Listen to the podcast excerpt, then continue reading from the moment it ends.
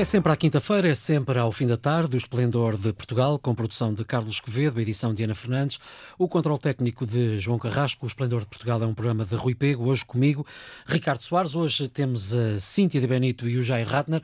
O Ronaldo não está. Boa tarde uh, a todos. Enquanto os números da Covid-19 continuam a subir, sobe também a pressão sobre os hospitais do Serviço Nacional de Saúde, que já estão a atravessar um momento delicado. O governo garante, no entanto, que o país está preparado para enfrentar a fase mais crítica.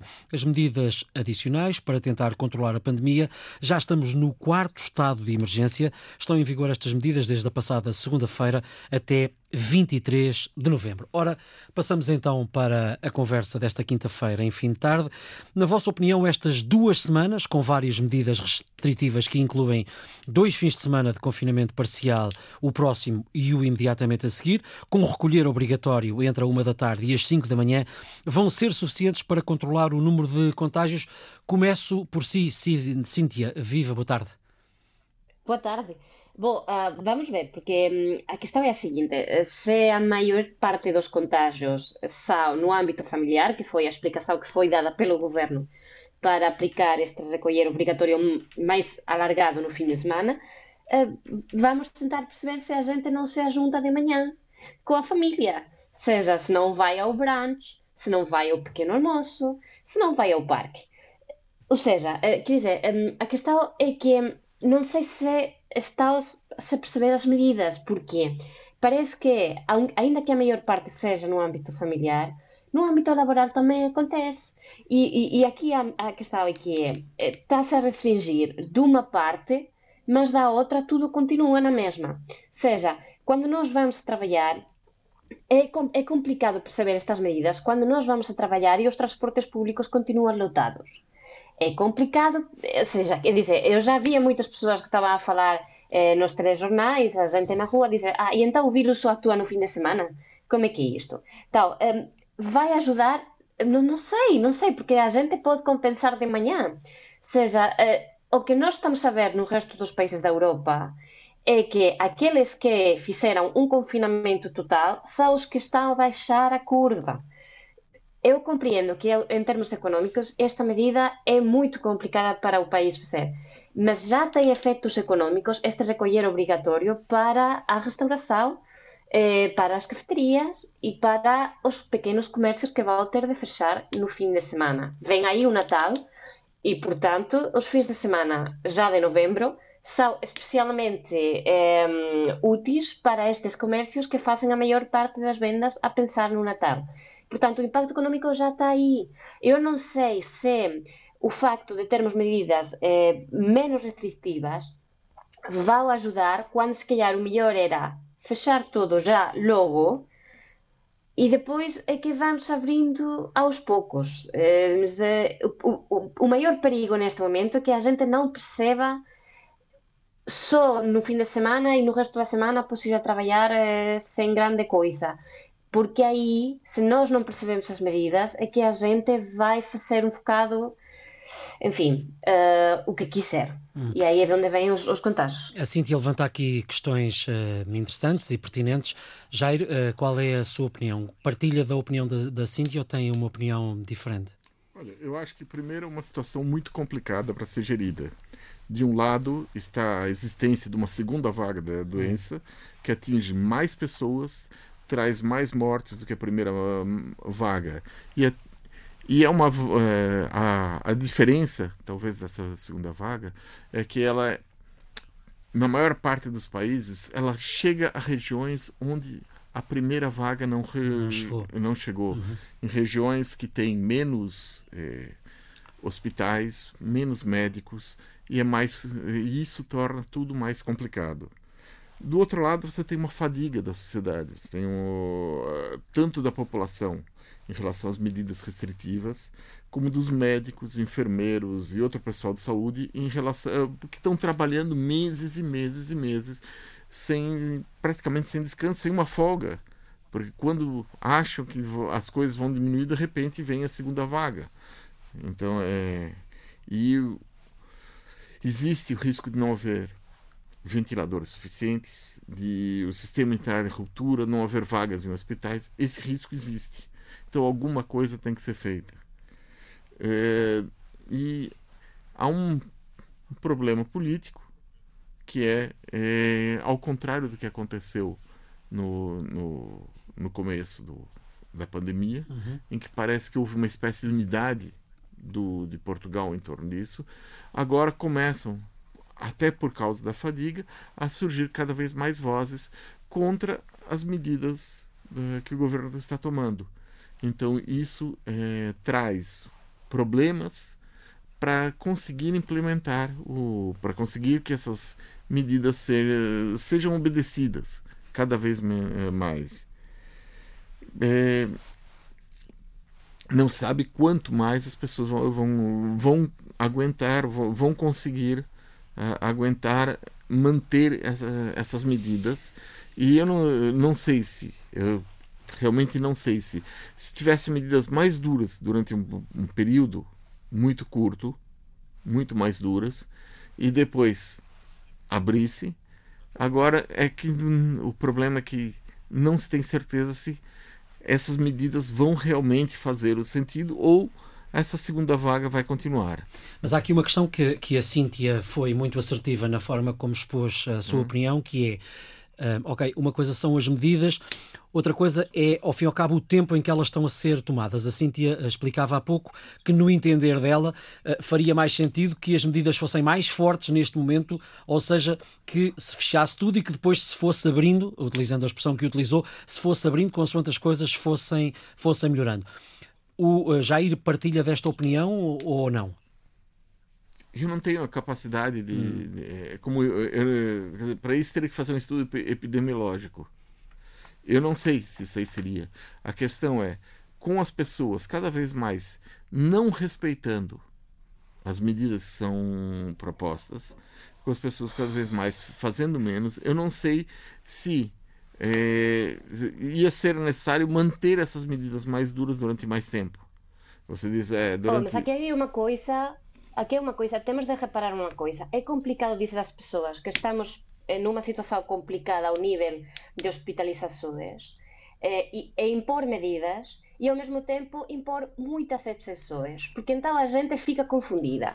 Non é possível dizer, vocês têm de ficar em casa, façam favor, e ao mesmo tempo non deixen de ir aos espectáculos culturais e non deixen de... Pá, isto non se percebe. E o que está, cando eu digo medidas máis duras logo, é porque agora temos dúas medidas en que eh, bo, temos de ficar en casa sempre que posible eh, e tamén tentar non eh, acabar coa economía e así, isto já está a producir un cansazo. Se eu daqui a dúas, nas dúas semanas seguintes teño outras novas medidas, mas tamén desde que poden facer bla bla bla, é máis cansazo.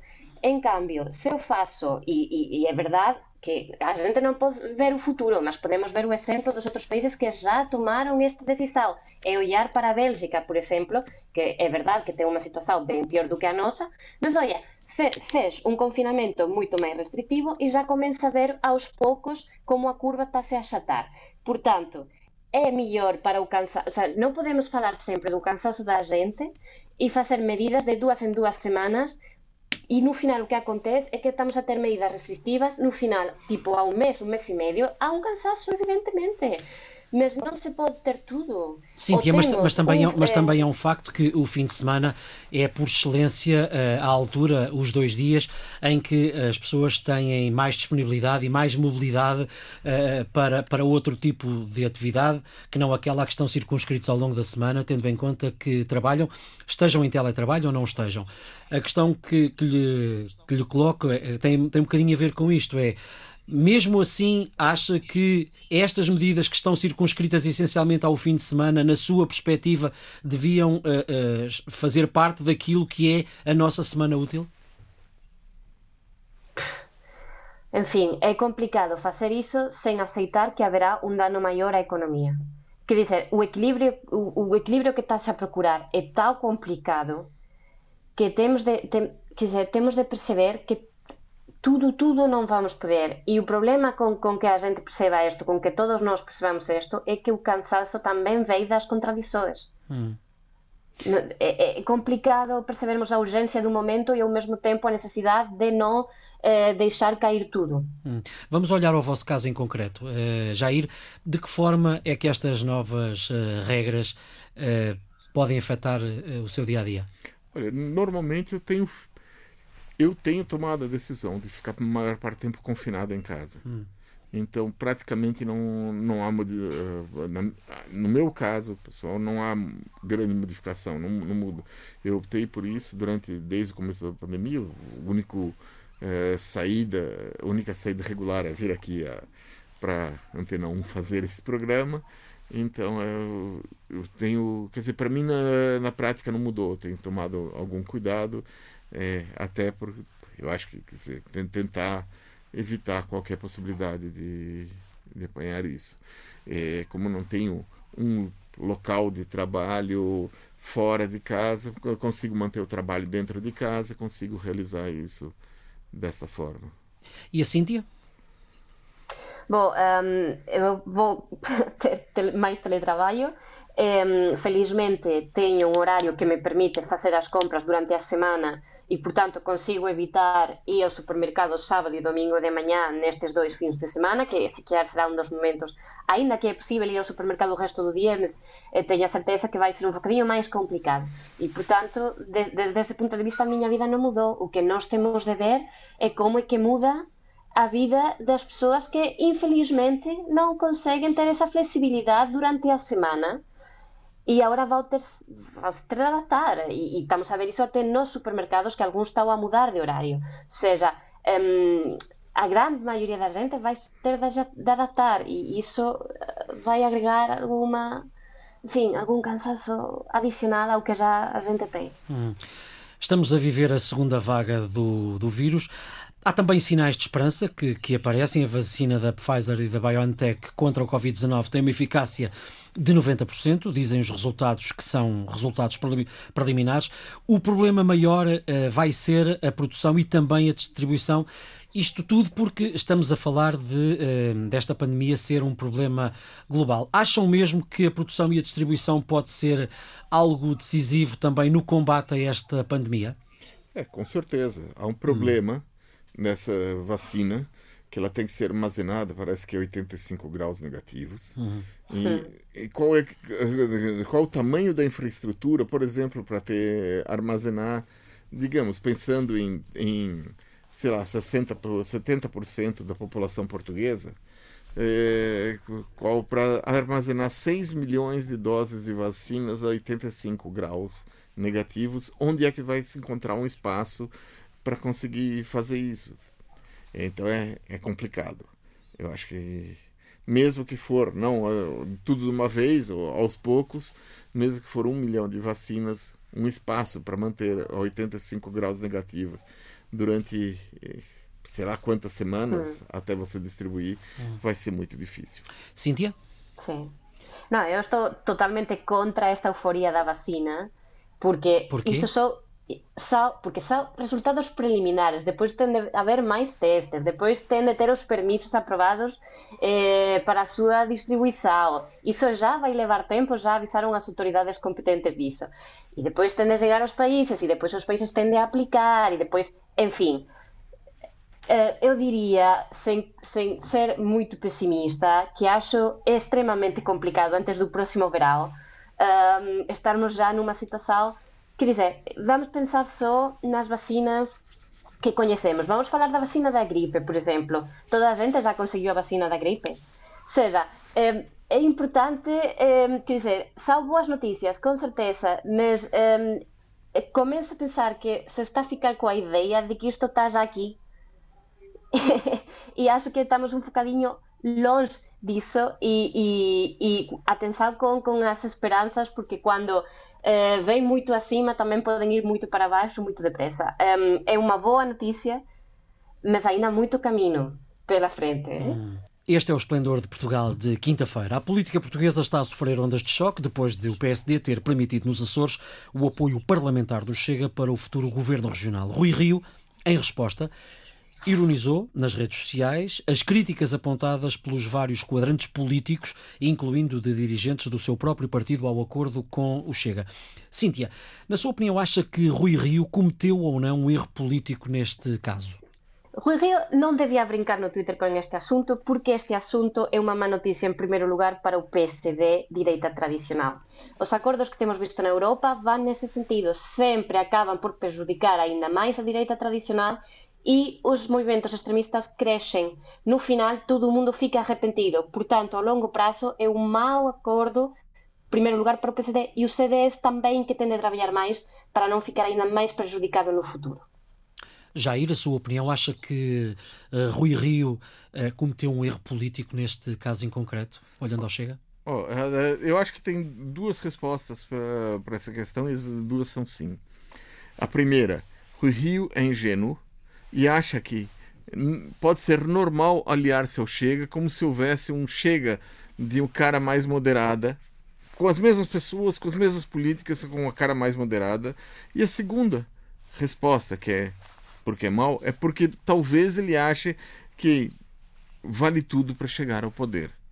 O Chega, olhar para o Chega mesmo. O Chega, cujo principal líder foi militante do PSD, é, ele quer o grande prêmio. O grande prêmio para o Chega nesse momento é ficar ou tomar a inserção que o PSD tem nas autarquias do país, ou seja, tornar-se um país, um, um partido é, mais espalhado pelo país, que tenha presença nas câmaras, na, nas juntas de freguesia e, e, e pelo país todo.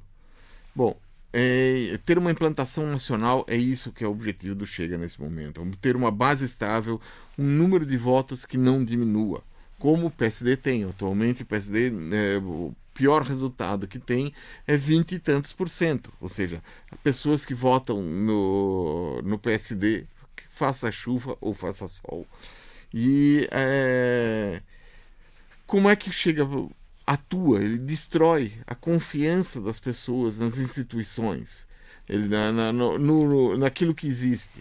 No dizer, ah, o, todos os outros são um bando de malandros e mandreões e só chega às presta. Não existe, e é bem é bom deixar claro, não existe um, um chega moderado e um chega radical. O chega é um só.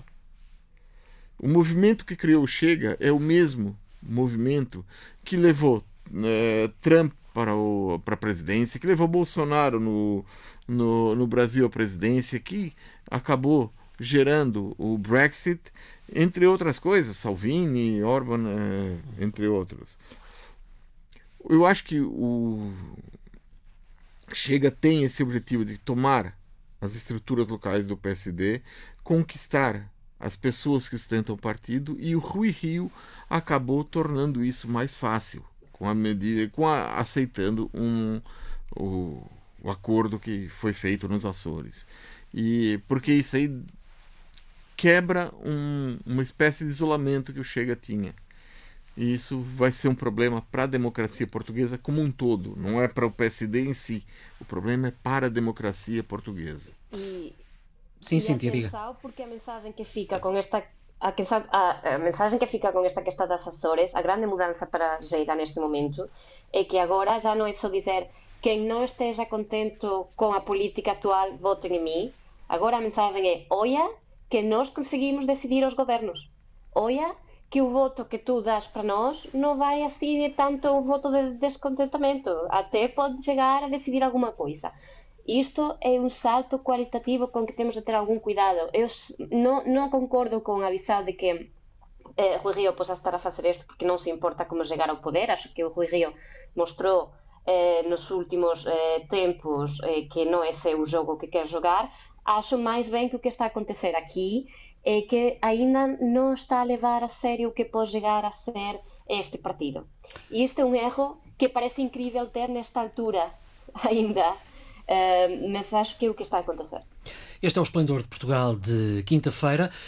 Na segunda parte, vamos olhar ainda para as eleições, ou o que ficou das eleições nos Estados Unidos da América e também as últimas declarações de Jair Bolsonaro a desvalorizar uma vez mais a pandemia, a Covid-19. Estamos de regresso para a segunda parte do Esplendor de Portugal. No rescaldo das eleições nos Estados Unidos da América e a menos de dois meses para Joe Biden tomar posse como o 46º presidente dos Estados Unidos, Donald Trump continua a recusar admitir a derrota. Ora, uh, Jair, como pensa que uh, vai ser esta transição inédita com um candidato derrotado a insistir que ganhou? Ah, eu acho que eu, já, eu, acho que o Trump vai se comportar como um Nero uh, em Roma, vai queimar Roma inteira para não entregar ao Biden. Eu acho que vai ser isso. E, ainda vai tocar harpa, harpa para as pessoas ouvirem. Não, é completamente. Ele não, ele se recusa a tomar qualquer medida para no sentido da, da passagem do poder para o Biden. Ele recusa aceitar os resultados. É, há, foram colocadas é, centenas de processos e, a, o, e até e esses processos são o que o mais o, o que pode pelo que eu li ali é o mais próximo do que se pode chamar de uma aberração jurídica. A Associated Press fez um levantamento das centenas de alegações colocadas pelos advogados da, da campanha de Trump contra o processo eleitoral para cancelar votos nos estados em que o atual presidente perdeu por pouco. É, esse levantamento é, tem verificou o que, que é, são chamadas as declarações juramentadas de pessoas que ten, tentaram acompanhar. Então, uma delas, a declaração juramentada, dizia que os votos uma determinada mesa, é, no Brasil se chama mesário, não sei, é o nome da pessoa que conta votos. Eu não sei como é que se chama em Portugal, mas é. Então, porque uma pessoa que tava, conta votos, é, que se chama Karen, deveria ser aquele, os votos da, daquela mesa teriam que ser é, daquela urna tinham que ser jogados fora porque a, a, contadora de votos Karen estava mal disposta. Outra porque um mesário era grande, negro, intimidador e usava uma t-shirt em que estava escrito Black Lives Matter. E aí tem os votos que ele contou. Tinha que ser é, outro é, Outra pessoa que estava dizendo que fez uma declaração juramentada dizia que ela estava em cima do ombro da pessoa, em cima do ombro da, da pessoa que estava contando votos, na mesária que estava contando votos, e foi retirado de cima, de lá de, de lá de perto, porque se recusava a usar máscara. Então todos os votos que ele não conseguiu contar tinham que ser cancelados. Quer dizer, há uma série de coisas assim. Eu não sei quantos desses duzentas e tantas ou processos criados em cima uhum. disso vão ser aceitos por um juiz. Eu não sei que tipo de juiz aceitaria umas coisas dessas. Bom, é... Há um uhum. aviso, né? É um aviso do Procurador-Geral dos Estados Unidos que diz: eh, se não trazerem provas fortes, esqueçam porque não podemos estar a, a jogar este jogo e já alguns dos, dos processos dos advogados do Trump estão a cair de uma forma, aliás, vergonhosa. Sim, Cíntia, mas, mas não, é... não tem qualquer base. A Cíntia, mas como é que acha que vai ser esta transição, já que eh, Trump continua a insistir que ganhou quando perdeu? Bom, é sempre dramático tirar a uma criança um brinquedo do que gosta muito. É sempre um processo traumático. E é o que vai acontecer. Agora, eu tive a ler algumas, algumas hipóteses que até acho, não sei, parecem bocado dramáticas, não é? Em termos de segurança, eh, no que diz respeito a, a, passar as informações todas de segurança nacional para o, o seguinte governo e, e assim. Eh, e que isto poderia trazer algumas consequências más para o país em termos de segurança, não sei, acho bocado dramático. O que vai acontecer é que até última hora eh, se calhar o maior problema é que está dos fundos os fundos para a transição que a administração Biden, a futura administração Biden, não está a receber. Cíntia, mas na sua, perspectiva, na sua perspectiva, o que é que mostra esta insistência de Trump em litigar uh, os resultados eleitorais? Mostra, mostra uma complexidade que dizer, eu não ficaria surpreendida de que daqui a poucos anos fiquemos a saber que havia alguma coisa clínica que estava errada, porque hum. não Quando estamos a ler que, que o entorno dele está a tentar convencê-lo para aceitar os resultados, não consegue. Eh, e os assessores, e a gente continua a ser despedida por ele como se ainda tivesse alguma coisa para fazer. Bom, enfim, é complicado adivinhar o que está a passar por essa cabeça, mas não parece normal.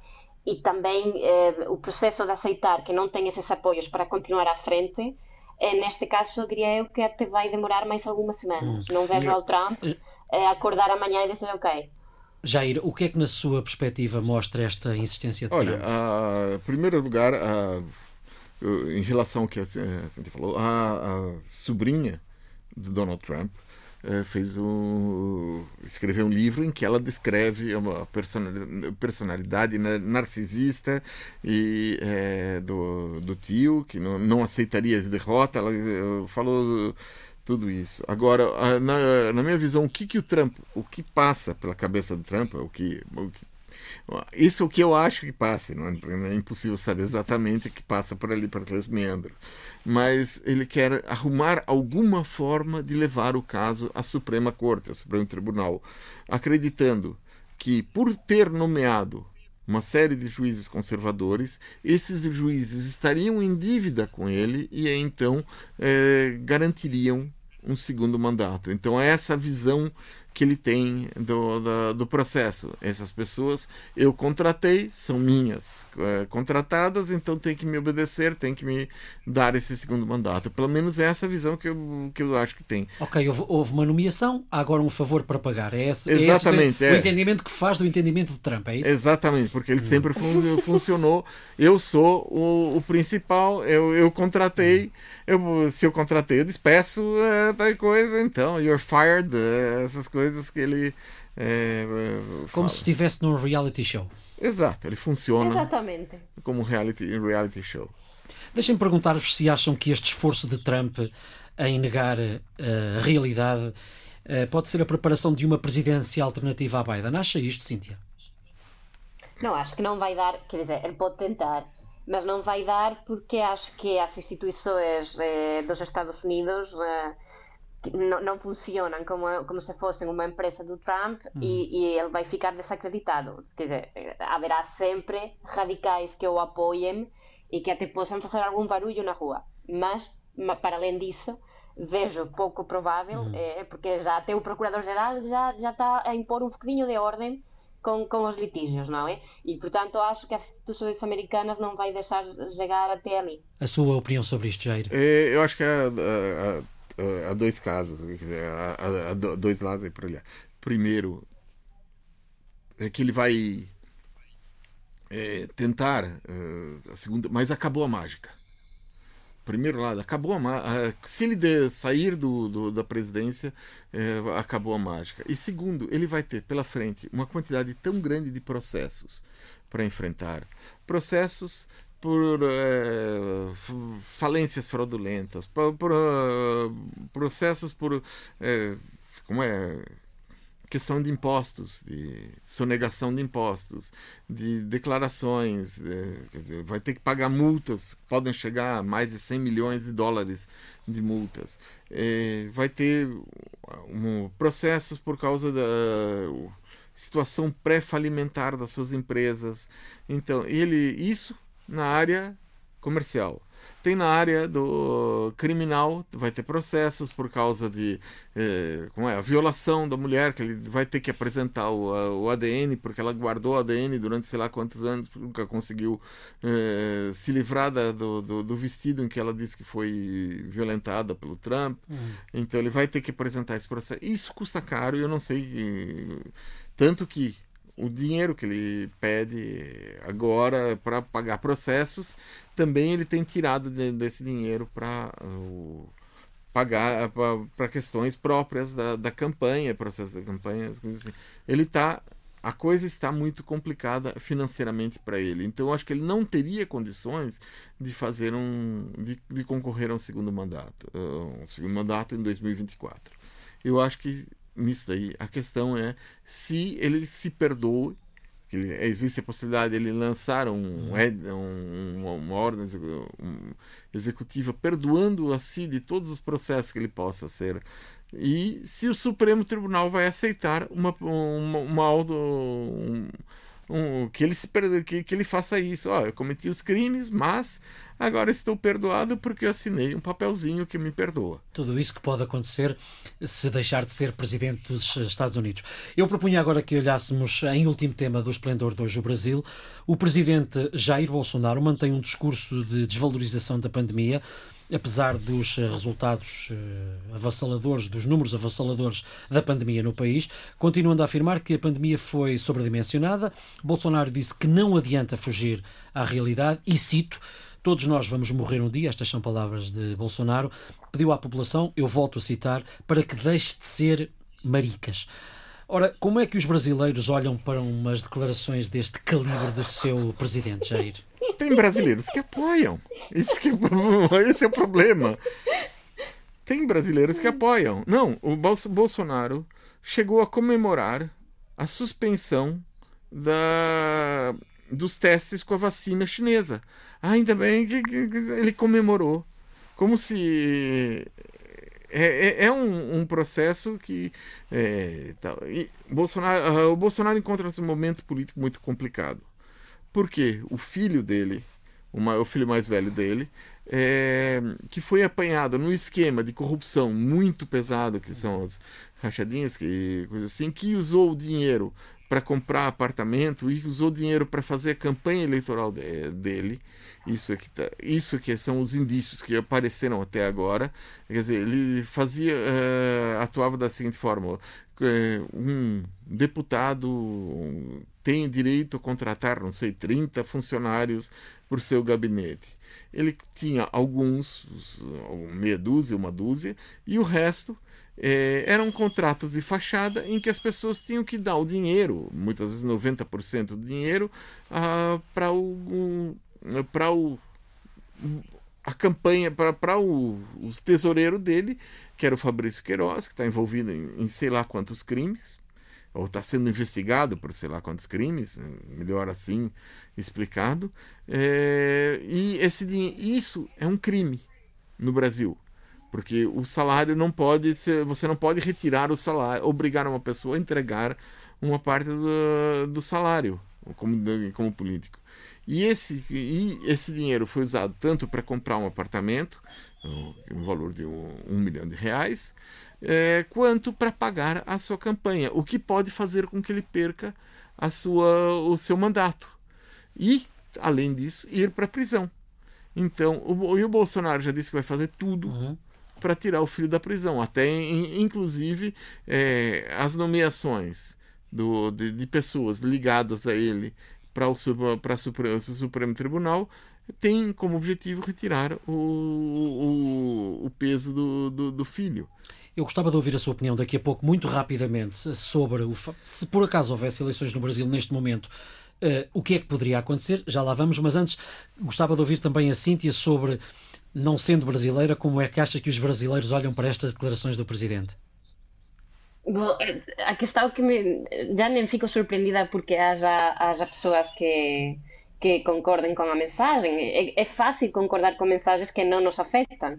É, isto é como gritar aos passageiros do Titanic tenham calma quando um já está salvo, não é? Uhum. Assim, claro que é fácil. É, e, e, e Bolsonaro, desde o início, sempre pôs primeiro a economia e o benefício dele antes do que a saúde dos brasileiros. Um, continua a espantar, no entanto, o facto de que, pronto, um, as, as risas. Eu, eu, o que eu não compreendo é o facto de que haja gente a rir com este tipo de declarações. Isto é o que não consigo perceber, nem vou perceber nunca, quando há milhares de pessoas que já morreram e, e, e a situação que está, não só no Brasil, mas no mundo todo, continuar a rir com brincadeiras deste tipo, deste personagem. Para uma... é, não é um presidente, é uma personagem. Para uma resposta de sim ou não, se houvesse eleições no Brasil agora, na sua convicção, uh, Bolsonaro seria reeleito, Cíntia? Faço, não, não, tenho a mínima ideia, mas infelizmente. Não sei, olha o que aconteceu com o Trump. Se calhar no final uh, haveria uma mobilização hum. do voto gigante e o Bolsonaro ficaria fora, não é? Eu era muito pessimista com a eleição dos Estados Unidos e e felizmente perdi eh, a miña aposta que era que ia, ia gañar Trump novamente. Portanto, até é possível que chegue ao limite para toda a gente, não é? Também, já chega. Também ou não, Jair, se houvesse eleições, Bolsonaro seria reeleito? Eu não sei, porque o, aquilo que levou o Bolsonaro foi uma mo mobilização dentro das redes sociais, dentro do WhatsApp, dentro. É, quer dizer, que essa mobilização é que levou o Bolsonaro. Essa mobilização continua, continua ocorrendo. E há pessoas que estão completamente dissociadas da realidade dentro de uma espécie de bolha informativa e que essa bolha informativa ainda existe. Então, existe pelo menos é, 35 a 40% das pessoas em que, não, em que a realidade fica é um, uma coisa que parece lá longe. Então, essas, esses 35, 40% das pessoas vão continuar votando Bolsonaro. Se vai chegar a 50%, eu não sei o que dizer. Era como se vivesse numa realidade paralela. Exato. Cíntia, o que é que a fez perder a cabeça? Bom, ainda bem que podemos falar disto. Eh, foi na Bélgica esta semana. A Bélgica está num confinamento duro, desse que falávamos no início do programa. e agora o goberno uh, criou a figura de, vou dizer, vou dizer mal, mas vou dizer na mesma, Nufel Contact. E o que é que isto? Isto é o companheiro de fazer festinhas.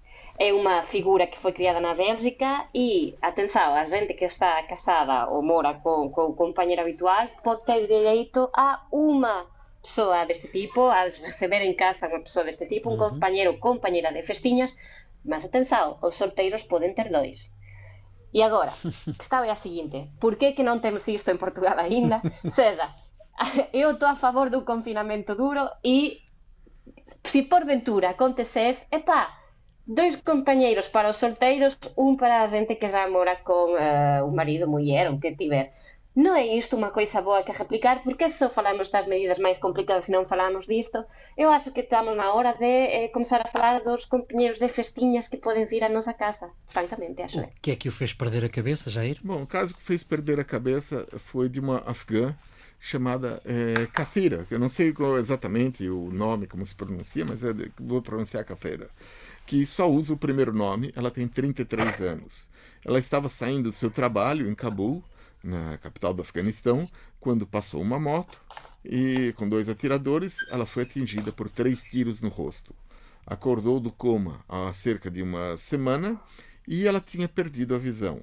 As primeiras notícias que saíram atribuíram um ataque aos talibã, é, que durante o período que eles estavam no poder proibiam as mulheres de ter empregos. No entanto, os talibã, que atualmente estão em negociações pra, de paz, negaram que tinham feito o atentado, até porque isso ia prejudicar a posição deles. Eles, nesse momento, eles falam que as mulheres podem trabalhar desde que obedeçam à Sharia, a lei islâmica. Com isso, a investigação adiantou e os indícios agora apontam para o atentado ter sido organizado pelo pai da cafeira, porque a filha o desonrou ao conseguir um emprego e trabalhar fora de casa há poucas palavras para, para descrever, para descrever esta, ah, esta história bizarra é, é. que o Jair trouxe. Cíntia, qual é a, a hum. canção, qual é a música que traz uh, esta semana? Bom, vem aí o, o, primeiro dos dois fins de semana de confinamento, de recolher obrigatório alargado, uhum. e uh, achei boa ideia trazer uma canção de alegria para o fim de semana, The Cure, Friday I'm in Love. É a escolha de Cíntia Benito, produção de Carlos Quevedo, edição de Ana Fernandes, controle técnico de João Carrasco. O Esplendor de Portugal é um programa de Rui Pego. Hoje comigo, Ricardo Soares, está a chegar ao fim. Voltamos de hoje a uma semana. Até lá.